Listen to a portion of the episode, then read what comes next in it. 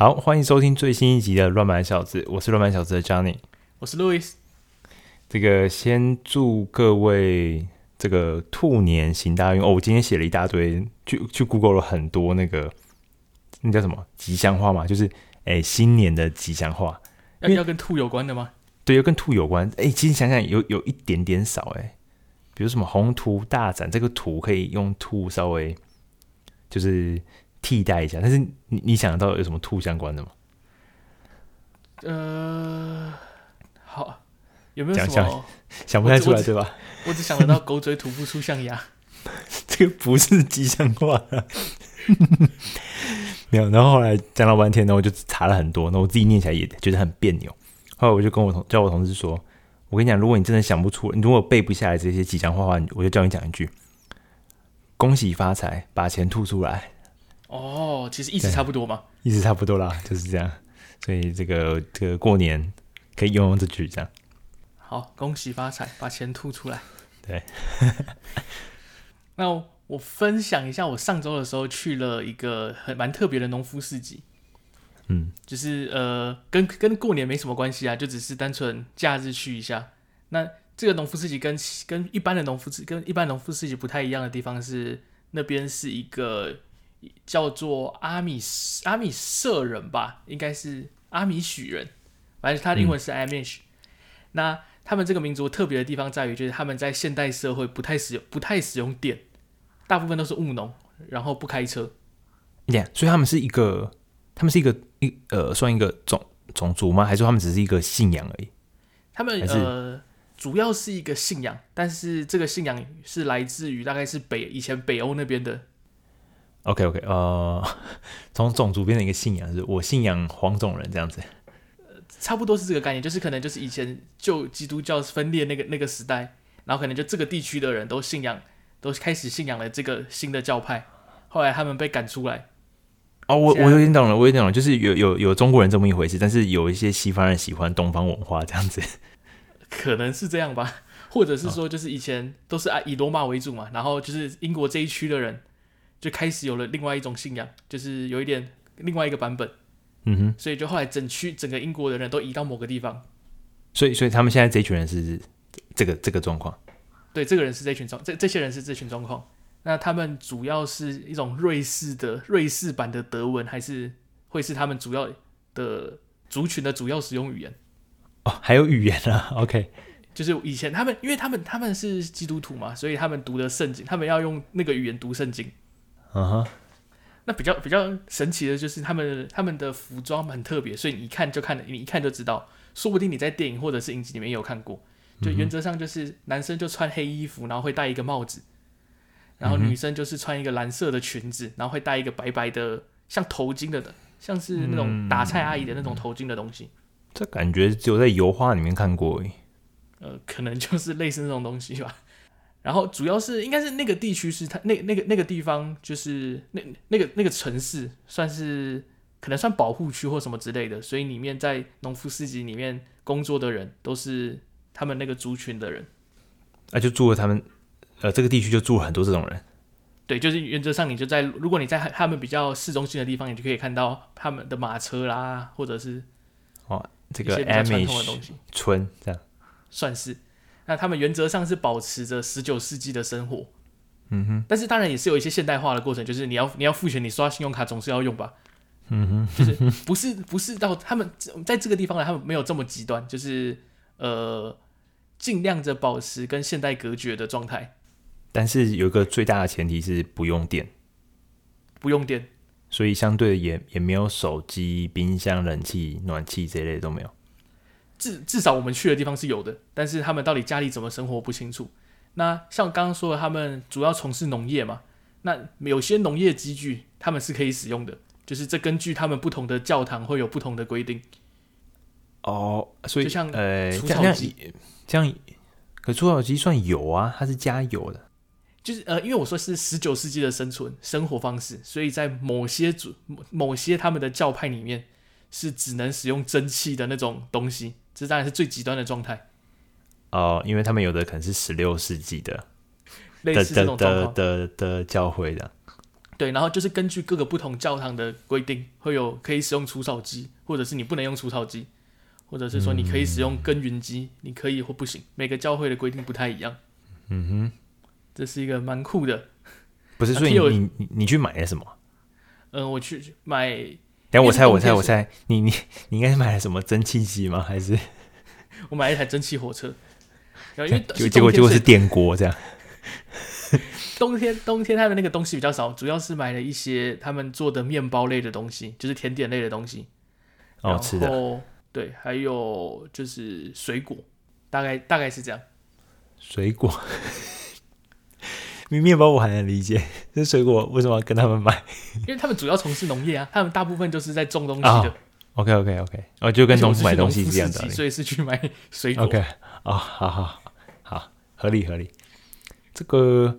这个我有点难，比较难想象，就是你在路上可以遇到，我说在台湾你可以遇到这种人，在台湾你遇到一个跟你讲说他没有手机号码的人，就已经觉得你你你是哪里人 那种感觉了，或是你奶什么时候出生的，这么这么原始到有点难，有有点什么讲抽象，难以想象，真的是很难以想象。然后我是在稍微我在 YouTube 上查过，那有些部分的民族他们非常的。真的是非常的保守，是整个整个整个村落都在那种荒郊野外，然后整个村落他们就自给自足。嗯，就是当然这当然是应该应该不会是我们这我去看的那边的例子，但是确实有这种人的存在，实在是真的是很难想象。啊，对我我真的也很难想象。那接下来一个你可能稍微可以比较想象的东比较可以想象的东西呢，就是这周的冷知识。我自己觉得这种冷知识很不错，就是呢这冷知识是你觉得 Netflix 开始做串流的事业比较久，还是贾伯斯推出 MacBook Air？对，你是指说 Netflix 他开始在做串流这件事情？对，不是寄 DVD 的时候，是他决定要开从我从这个时间点开始做网络，跟贾博士在台上拿出 MacBook Air 就发表。嗯，你说谁哪一个时间点比较早？对，哪一个时间点比较早？OK，所以 Netflix 做串流的时间跟贾伯斯第一次发表，就从新蒙代拿出牛牛皮纸袋拿出 MacBook Air 的那个年代。哇，这是考历史哎。嗯，哇，这两个有点平行。哎，这等下题外话一下，这个这个有点差题，不过题外话一下，那个。我们好像播那个 Netflix 上上一集播 Netflix 的音效，好像有那个听众有些觉得还不错，觉得蛮有趣的。确确实蛮有趣的。他他也没有听过十六秒的版本，应该是不会有任何人听过十六秒的版本，我觉得，因为根本没有上过，我自己掰的这样。没有，因为是都会传说，没有人没有人真的知道。啊，对。嗯，如果是我会，因为对我来讲，这是两个有点像平行时空的。的东西，但是他们又在同一个时间轴上，的确一开始不太好想象。不过我会觉得是 Netflix 做串流比较早，而且应该早上不少。嗯，OK，有什么有什么特别的理由吗？特别理由，因为我的印象是，如果我没有记错的话，MacBook Air 第一代有可能啊，应该是在没有很早，应该是二零一零年。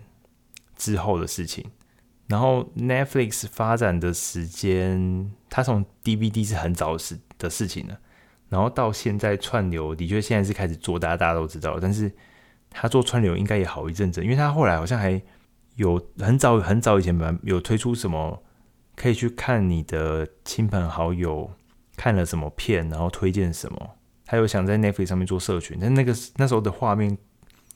是超级久以前的画面了，所以我猜 Netflix 等做这个串流的服务，应该是比 Air 早上很多。对.但是但是这是我自己想的啦，说不定实际上不是。OK，那就之后在最后的时候会解答这个冷知识。嗯，这个让我有点觉得好像我在在想说有有点错乱的事情，就是中国汉朝的时候，差不多就正逢呃耶稣出生这样子。就是你，你不好理解到底谁比较早，谁比较晚这样子。呃，差不多是这个概念，就是两个，但是主要是这两个东西都是我们触手可得的东西。哎，对，但是因为这两个东西你从来没有拿起来一起比较过。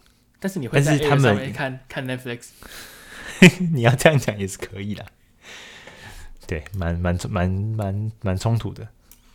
OK，那反正总之之后解答。那接下来我快速的带过一些，就是这周这周发生的一些事情，然后会大概可能会简单做一下一一一点点的评论这样子。就首先呢，是在一月十六号的时候，HBO 上上线了那个《最终生还者》的影集。那这影集就是它是根据 PS 的这个游戏做的。那我自己看了第一集，我个人觉得还蛮不错的，很推。哦，你看了？我看了第一集了。那你你有玩过那个游戏吗？呃，哎，这个说来惭愧，这个我不晓得什么叫做有玩，因为我没有我没有玩玩过，但我也玩的很少，所以，但是我又在网络上看了人家。打这款游戏打很久，所以我知道你们在做什么，但是我实际上又没有真的玩过。OK，那我觉得它有它的创新，然后它保留保留游戏的那个原汁原味的程度也还蛮多的，所以你可以看的时候，你可以你可以不用玩就看就 OK 了。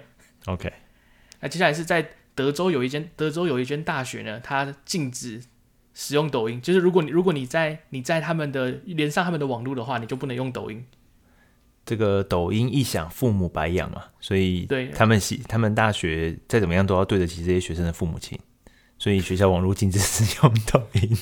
哦，原来还有这方面的事情，但是不得不说，就是德州在近期都有比较比较有一些令人匪夷所思的法律，但是我觉得至少他愿意禁止这个这个毒药，就是一件好事。这个我们的听众。Coco，他现在在那个字节跳动实习，不知道他听完这段有什么想法。然后再接下来一个是 Sony，它推出了安卓版的 Walkman，那它是 主打就是主打音质非常高。那既然是安卓版嘛，它但但是呢，它没有 SIM 卡，也没有镜头，所以就像是一个 iPad iPad Touch 的存在。哦，iPad Touch，嗯嗯哼，嗯我是不太理解会为什么会有人买这个东西，但是它就出了。那苹果呢？它推出了，它这次悄安静静悄悄的推出了新的 MacBook Pro，然后 Mac Mini 跟 HomePod 没有发表会，他就直接丢了一个影片在 YouTube 上。他把他应该说他其实做了一个发表会，但是他把发表会剪下来，然后丢 YouTube 这样当发表。呃，对，对，然后他这次出的是 MacBook Pro 跟 Mac Mini 的 M2 版，但它 M2 可能又有分 M2、M2 Pro、M2 Max。好像有这几个版本，然后 HomePod 的部分，我这次听外媒讲说，就是呃，应该它翻译起来应该可以叫做了无新意，听起来没什么差别。我还第一次看过这种这种评论。我觉得主要的问题还是就是是 Siri 啊，不，他他讲是诶、欸、音质的音质的部分，就是也、欸、不过是说 AirPod 其实也差不多这个意思啦。嗯，不，Anyway，我就看那标题，我觉得蛮好笑的。OK，了无新意。那再加上十一月还是一样笨，就是所以不太应该是不太需要关心这件事情。嗯，那另外一个，我觉得我们要来称赞一下我们的微软，他推出他稍早的时候，他宣布了在美国，如果你是当然你不是如果你不是领时薪的员工的话，那你有你就有无限制的假期。那稍微解释一下这个无限制的假期，就是一般在这边的话，我们是呃你在签约的时候，公司就会说哦，我给你三十天的假，你随便你去排。或者是给你二十天的假，随便你去拍。那有点像台湾的特休嘛？有点像特休，不过它是它没有一个明文规定说会累积，它就是通呃，通常一个公司的给的特休是固定的，就是哦，微软就是三十天，呃，那可能 Netflix 就是二十天，哦，就不是苹果可能十天这样，不像是年资或者是什么大家都参考的福利这样的。对，但是年资可能有点影响，就是你这你新进员工三十天，那如果你有五年的话，可能三十五天，类似这种状况。就在签约的时候就会写好了。嗯，嗯，那微软是说，就是他将来就是不会给这种东西，那你什么时候要放，什么时候要去都可以，就是无限的嘛，一呃、欸，我一整年放都可以。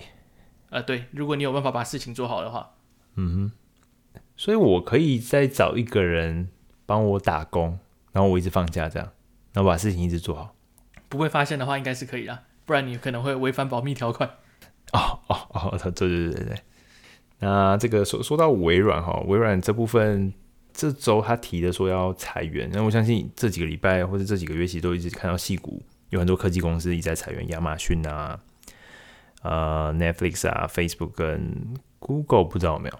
那微微软终于说要裁员了，然后他们说裁的这个媒体爆出来的量是说大概是五趴。那五趴什么概念？就是微软目前的员工数量，他讲应该是全球啦，是二十二万人。那所以实际上你要裁的大概你乘以五趴，大概就是一万一千人左右。他是裁全球的人吗？还是只裁美国的？嗯，这个新闻他没有特别讲哎，不过我猜应该是现在讲的应该都还是美国为主啊。那这五趴很多哎，你全球二十二万，那你裁的一万多人都在美国的话，嗯，可是这个有点像亚马逊之前讲说裁多少人，但大部分人可能是在做包装还是什么全球的什么包装的，就是、哦、开货车的也算，不是 AWS 的，所以所以嗯，这样我不知道怎么判断多不多。不过 anyway，这你要你要判断他，应该说你要知道他裁员其实还是希望说可以缩减一些人力资本的一个预算，那。你就知道他可能未对未来可能不是那么看好，然后想要多算是有一些比较多余的，对未来不确定性更高的一些 project 或者什么的都会不断的说。那所以人说了，势必事情也会说嘛。那所以他们就是对了这个新的一个不是新的，这个应该说呃几个重要的 project 就是准备要缩减人力跟资本的这个投入。那他没有明讲，但他说基本上就是对呃硬体相关的。研发跟开发会去缩减。那我来这边跟大家科普一下，有关微软有的硬体有哪些。那最红的当然是他们当家的这个，因为他们还是以 Windows 的声音为主嘛。那所以 Windows 一定要放在某个硬体上面，那肯定就是呃他们一般讲的 PC。那他们最红的这个呃 Laptop 就是呃 Surface。那当然也有做，他做平板嘛，Surface 有平板，他有做平板，就是那个可以折的 Surface Duo。哦，Surface Duo，然后它这个东西就是还再怎么说都是他们当家的这个呃旗舰主力的一个硬体。当然，它 service 上面还有很多个呃 project，有不同的那个这个叫什么模型？哎，不同的 model。model。那它这个 model 可能有其中有几个新的要开发的这个 model 有被取消了，但是 service 这东西还是保留的。那这是第一个，他们。这个当家旗舰机款的这个电脑，那第二个是 Xbox，Xbox 是要跟全球可以跟它拿来做比较的，应该只有 PS5 吧？还有其他东西吗？没有了，Switch 不在这个，Switch 不在这个这个呃分类里面，这个是对不对？对，不在这个分类里面，所以所以不太可能去砍 Xbox，所以大家去猜，所以那所以这这边讲 Hardware 要去做。做缩减人力到底是哪个？那最后应该就是 VR 跟 AR 相关的设备。那一般就是讲他们这个比较重要的名词叫做头戴式显示装置，那简称叫头显或叫 headset。那我就在想，你你你觉得他今天这个媒体他他放了这个标题说微软要去看他的这个硬体的研发开发的资本投入，然后媒体放了一张。这个照片就是 VR 的这个头戴装置，你觉得微软为什么会有？为什么他会这样猜测？然后微如果真的是这样的话，为为什么微软要干这种事情？我觉得说实话，微软它毕竟它自己它不是一个非常擅长做硬体硬体的公司，因为一直以来它都是做软体起家的嘛。啊、那 VR 这个东西，这个东西势必是一个非常新的技术，连 Facebook 都做的这么烂了，那它它肯定。因为他毕竟这不是他的专业，所以他可能不想在这么早的时候去尝试，或者说他们做了做的结果非常烂，不敢说拿不敢拿出来说。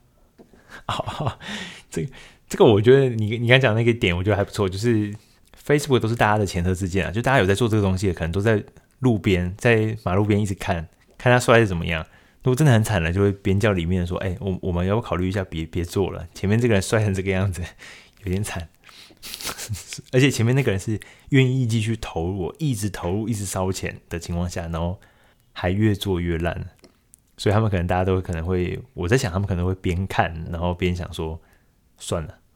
所以，嗯，我对二零二三年会不会有新的这个 VR 的竞争对手，我觉得看起来应该又少了一个了。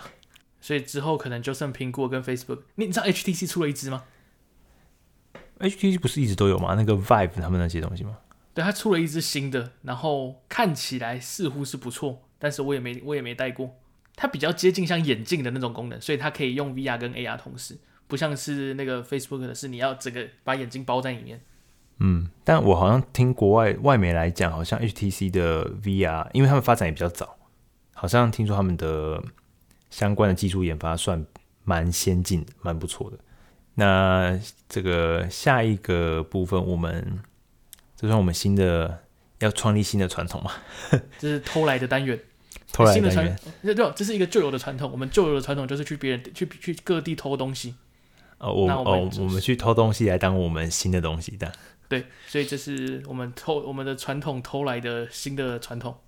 OK，那这个传这个这个新的偷来的新传统，其实来自于那个呃台湾蛮有名的 MLB 的体育 Podcast 叫《Hito 大联盟》，然后它里面都会有个，有一个节目，哎，这个节目里面都会有个单元叫做“人物我来讲”单元，那基本上就是介绍这个产业领域里面的某个人物，那可能。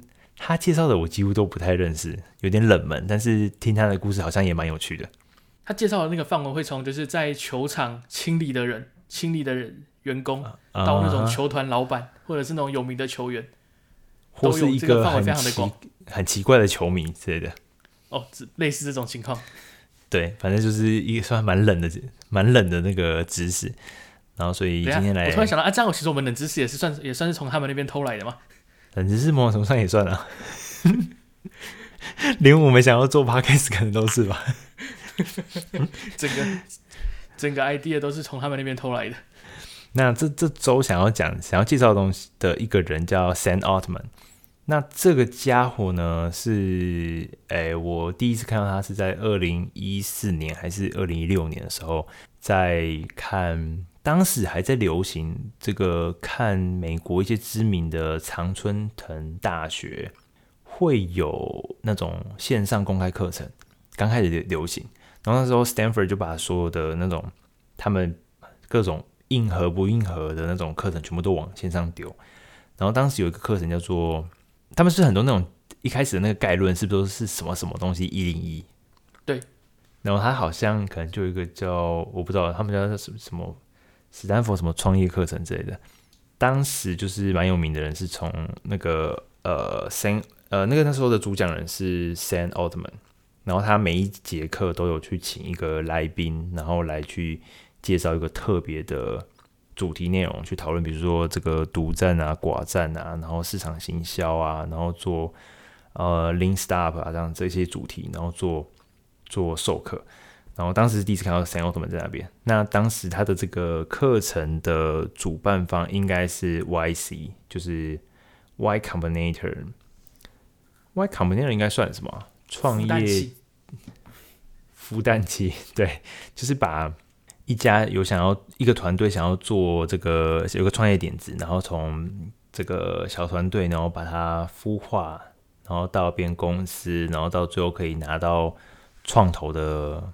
呃，风险投资的资金，然后到未来也许他可以上市之类的，然后他从中去辅导，然后培育，然后让他们做这个资金的媒合，到这一整一整条的服务，可能拿了不少的股份，我在猜，然后最后希望可以上市还是之类的，不晓得，大概是这样。这是 YC，这个好像台湾偶尔可以看到，但是国外蛮常看到看到这个东这个单位的。然后他当时是 YC 的这个，诶，算他上面叫 President，应该就是 CEO 这些东西吧。然后没多久，他可能哦，总裁啦，总裁。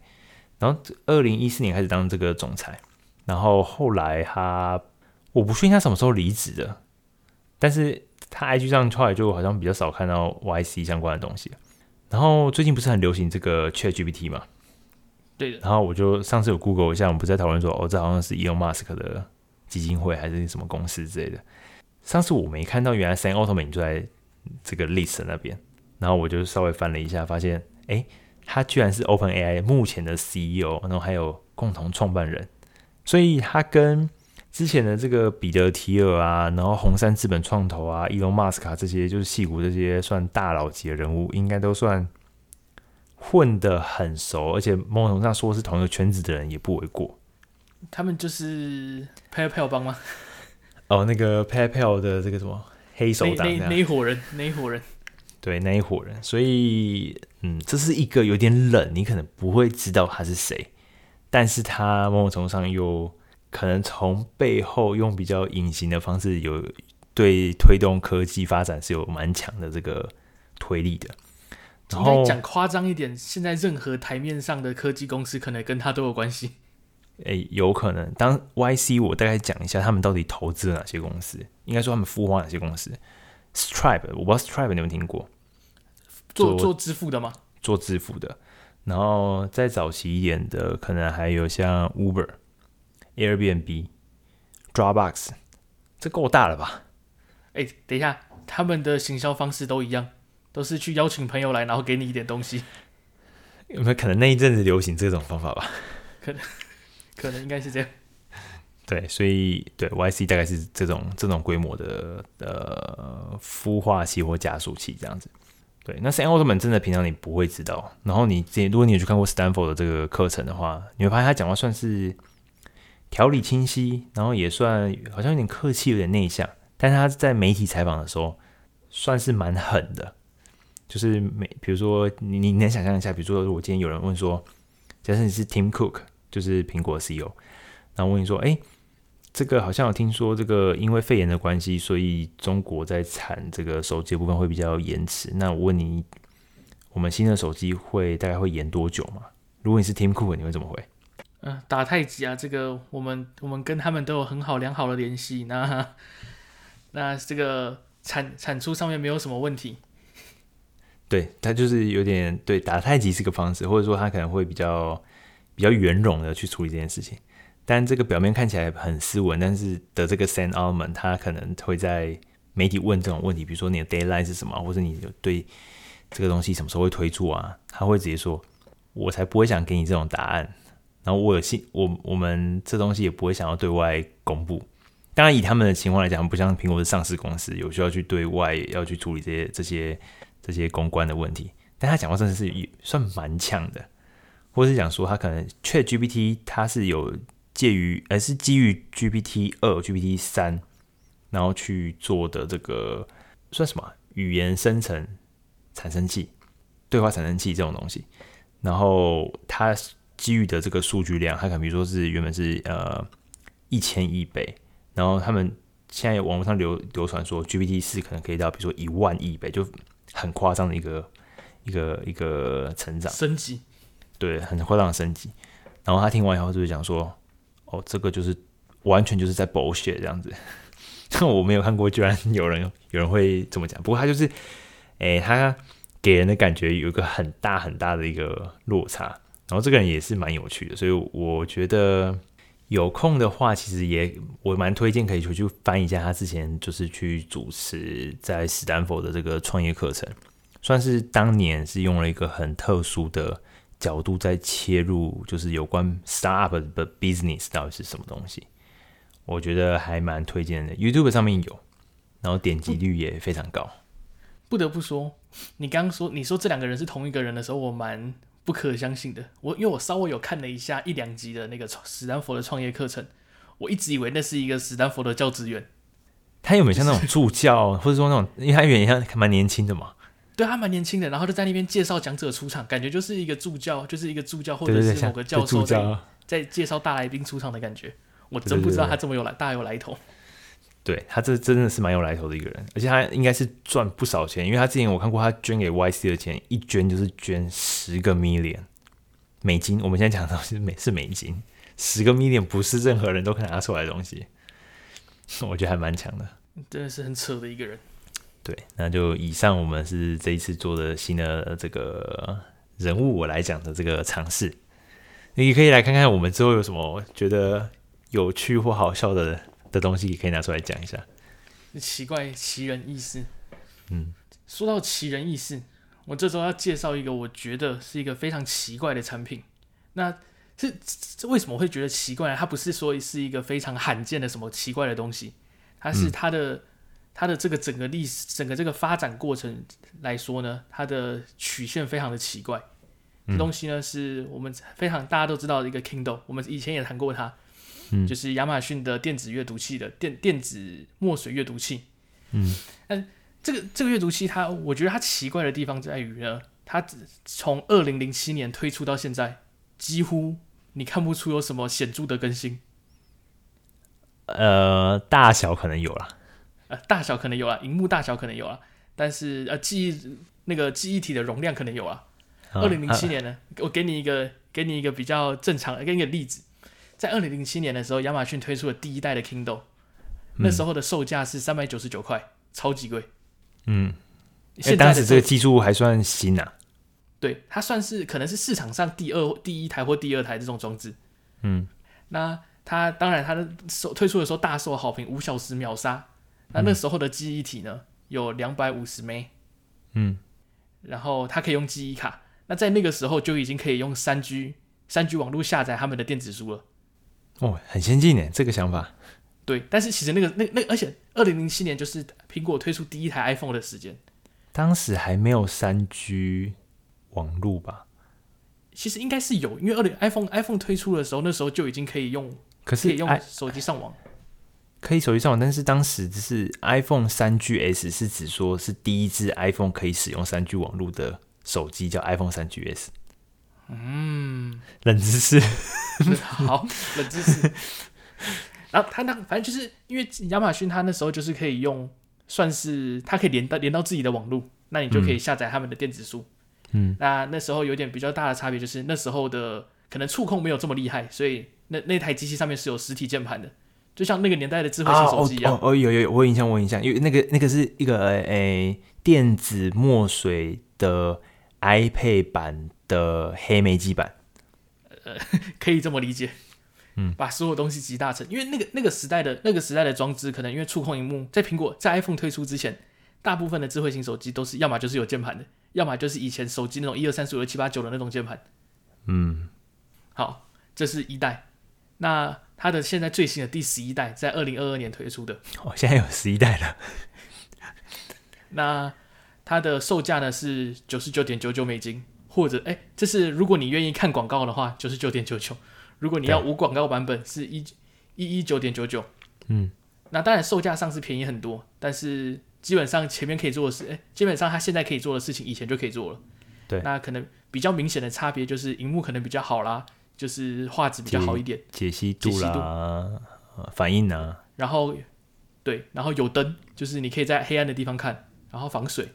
呃，背光，对，它其实是前光，不过无所谓，反正就是它有灯，灯可以亮。嗯，那再来就是记忆体变成十六 G 到三十二 G，还是四十六六十四 G 之类的。嗯，那我就觉得，哇靠，它这从它从二零零七年到二零二二年到现在，这东西几乎算是没有升级过吧？有点像是，有点像是从 iPhone 十三到 iPhone 十四的那种感觉。好酸哦。这个应该说，这个不好想象，它还可以怎么升级？确实，所以之所以，然后所以我就觉得很，我就觉我就觉得很奇怪，说为什么可以在这为什么可以在这种算是消费性电子的这个产业可以升级的这么慢？我就去想说，我就很我就很无聊去做了一点研究。那在研究之前呢，我提出了几个假说，就是我就想说，有可能嘛，是因为亚马逊亚马逊它没有对手嘛，虽然有 Kobo。但是 Kobo 它的那个电子书，它因为亚马逊它毕竟这么大，它的那个数量这么大，那它可以把价，它可以把它的机器压得非常非常低。那只是它主要是卖书就好了。它所以它毕竟亚马逊是做书店起家的。对啊，所以我想说，那它可能毕竟它没有对手，所以它不需要它不需要太进步，或者或者是说它的供应商，我们之前也有聊过，那它的供应商就是 E Ink 一家在新竹的一家公司。对，那它可能也没有对手，所以可能这两供应商跟它跟供应商都不长进，都不更新，那就慢慢来挤牙膏就好了。嗯、对，哦，这是你假你的第一个假设，OK OK，嗯，还蛮合理的啊。那我后来去查了一点资料，就是呢，其实亚马逊那方面呢，可能真的是因为他没有对手，这个我没有查到太多的东西。但是 E Ink 这家公司呢，其实他蛮认真的，他其实做了很多其他不一样的业务，嗯、例如说他们有跟 B N W 合作，做出那种外。整个外观都是电子墨水的车哦，这哦这个这个新闻对，这新闻很大，没错对。那他们也推出了那种彩色的电子墨水，那不是彩色其实不会说非常罕见，但是它做彩色而且可以折的电子墨水，可以这个就这个就没有看过了。那他们除了电子书跟刚刚那个其他业务外，还有一些就是像是超市的那些价格标示，呃，电子电子墨水标签，对，然后或者是说在。或者是海报类的东西，他们也可以做一点点动画。所以其实我，所以其实在供应商方面应该算是还蛮认真的，只是可能就是亚马逊他自己比较拽而已。这个，哎，你这么一说，他们其实还可以生产那个《哈利波特》里面那个预言家日报，哎，其实其实可以啊。他其实，因为他其实呃，像是做海报的那部分，可能就有点像预言家日报了，或者是他们宿舍里面的那些人像会动来动去的那种。那那个超超市里面的那个电子。哎，那个什么，哎，价格标签，因为他们可能可以随时去调整，要比如说价格涨价，或是有折扣啊、促销啊，然后或者说你可能商品移动了什么的，你不用全部重新打印，就是后台全部改掉，什么价，就是哪一个货架上面的什么位置的价格，后台一改就全部都改掉了。其实还蛮，好像还蛮方方便的。哎，其实有一个更有一个更更更方便的原的算是步骤。你打印出来之后，你还要剪下来放到那个标志里面呢。如果你是用纸的话，对啊，你一家超市有成成千上万个商品，然后在那边剪，然后剪一个一个小正方形，再放到那个小小的东西上。对啊，对啊，但是但是好像花时间呢，全年就是这么干的嘛。呃，对啊。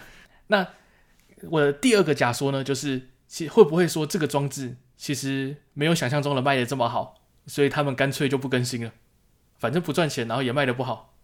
这个比较我比较难想象一点，因为他一天到晚在推，他还帮 Kindle 盖一个什么东西的，就是还可以下载啊，还可以，然后这么多人留书评，我觉得应该业务应该是不错，但是有可能卖不好是大家都不想更新，就是我现在这个就用的好好的了，书卖很好，阅读器卖不好，这个我觉得有可能。哎，这个基本上我查到的资料跟你讲的基本上是一样的。它的它的装置呢，像我刚刚说，从二零零年推，二零零七年推出，然后在二零零就是推出之后，一开始都卖的不错，一直到二零一一年的时候达到了高峰，之后呢就年年都衰退。嗯，哎，所以它的对它的机器的部分，就是从二零一一年到现在，可能是十年来都一直在都一直在负成长。嗯哼，那但是呢，电子就是书本的销销售，从二零零八年以来，每每年都成长。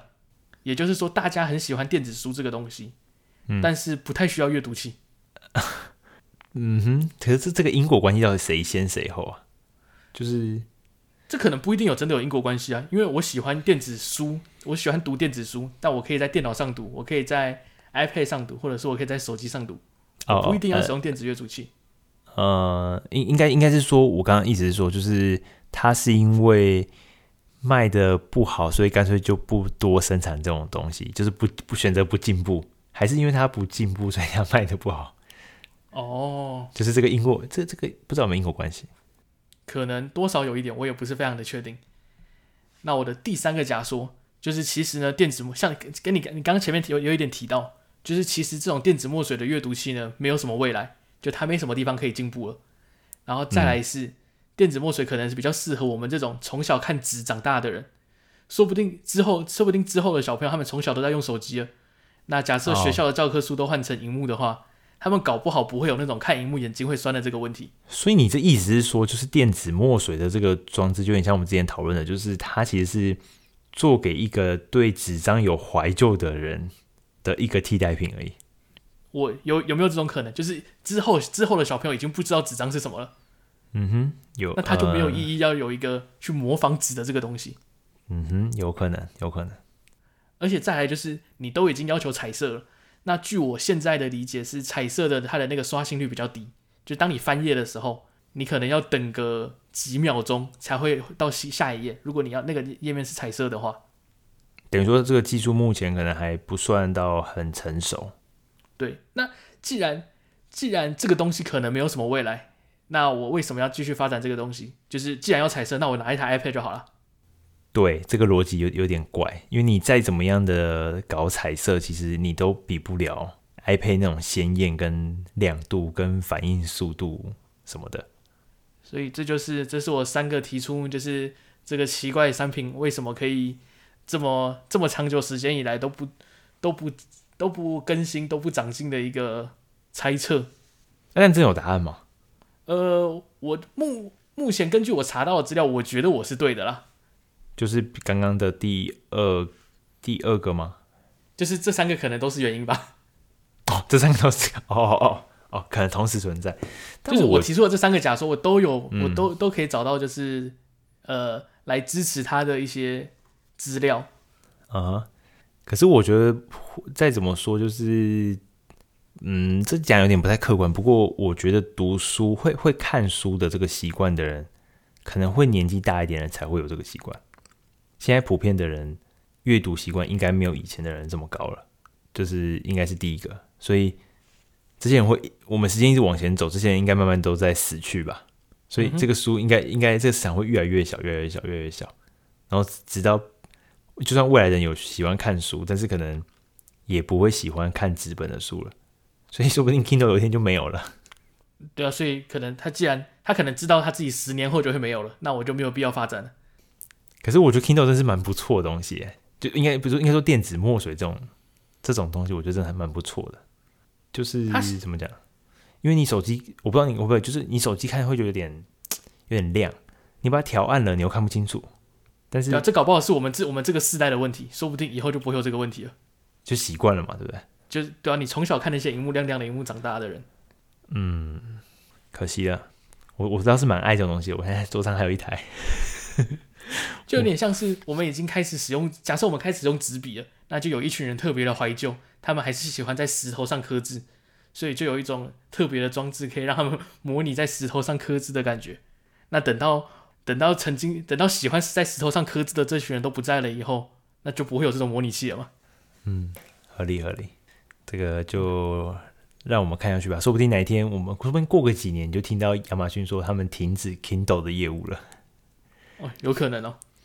嗯，而且我记得我在亚马逊上面看 Kindle 已经我已经看了一两年了，它经常都没有货啊，就是我没办法买到 Kindle，或者是它三不五时就在特价。